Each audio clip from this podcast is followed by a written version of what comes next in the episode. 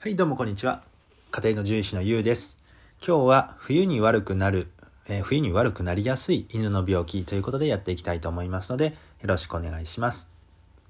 えーワンちゃんですね、えー冬に悪くなる病気が、え3つあります。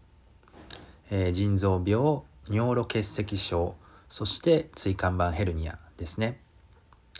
で、初めの2つはですね、あの、まとめて解説しちゃいますけれども、えー腎臓病と尿路結石症、まあ、尿石とか膀胱結石とか、まあ、そういった類の病気なんですけれども、まあ、厳密厳密にはその冬に悪くなるというよりはもともとあったものが冬に悪化しやすい、うんまあ、悪化しやすいというか、まあ、冬に症状としてよく見られるようになるというものです。で、まあ、なぜかというと、冬になるとお水を飲む量が少なくなるんですね。そうすると、えー腎臓病に関して言うとですね、えー腎臓病っていうのはお水飲む量が少なくなると、えー体調の悪化が出やすくなるんですね。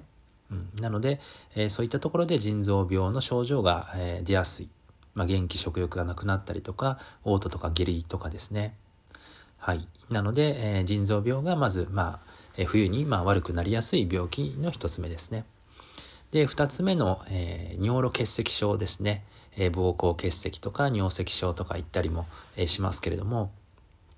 え冬になるとですね、お水の無量が少なくなることが、え原因でですね、症状がわかりやすくなります。はい。えーで、お水の無量が少なくなると、あの、膀胱の中のおしっこが濃くなるんですね。そうすると、あの、石が、あの、よりできやすくなったりとか、で、おしっこのまあ流れがこう悪くなってですね、えー頻尿だったりとか、えー血尿、えー場合によっては石が詰まってしまって、えーおしっこが全く出なくなると緊急の状態になることもあります。なので今まで大丈夫だったのに、えーここ最近、えーそうですね、おしっこの回数が多いなとか、えー色がなんか濃くなってきたな、あちょっと赤っぽいなっていう場合には、えーすぐに動物病院に行っていただくようにお願いします。はい。で、えっ、と、最後ですね。え3つ目。椎間板ヘルニアですね。えーまあ人間でも有名な病気かなとは思うんですけれども、えーワンちゃんかなり、えかな、えかなり、すいません。かなり高い確率で、え椎間板ヘルニアが、あの出てくることが多いですね。で、まあ個人的な経験としては、まあ寒い時期とか冬の方がえ多いように思います。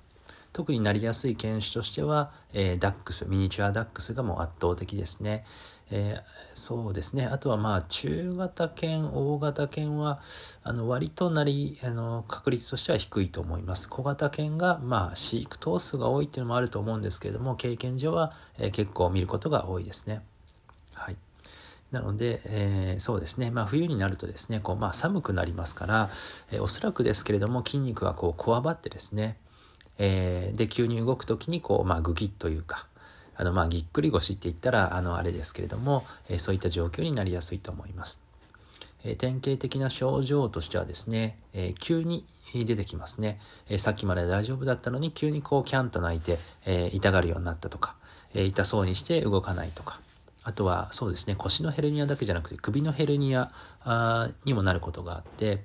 えそうすると、え首を触ろうとする痛がるとか、えーキャンキャン泣くとか。で本当にひどくなると、えー神経の麻痺が出てくるので、えー歩き方がおかしくなったりとか、えふらついたりとか後ろ足が立たなくなったりで本当にひどいケースではあの手術をおお勧めしなければいけないこともありますんでね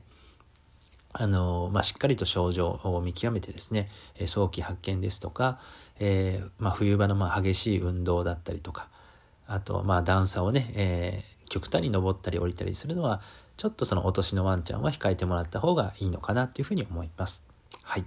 えーそれでは今日はこんな感じですね。えー冬に悪くなりやすい、えーワンちゃんの病気3つ、え腎臓病、尿路結石症、えそして椎間板ヘルニアでした。はい。じゃあ、えこんな感じですね。あの、また引き続き、え犬と猫がですね、聞くだけで健康になるチャンネルとしてやっていきたいと思いますので、今後ともよろしくお願いします。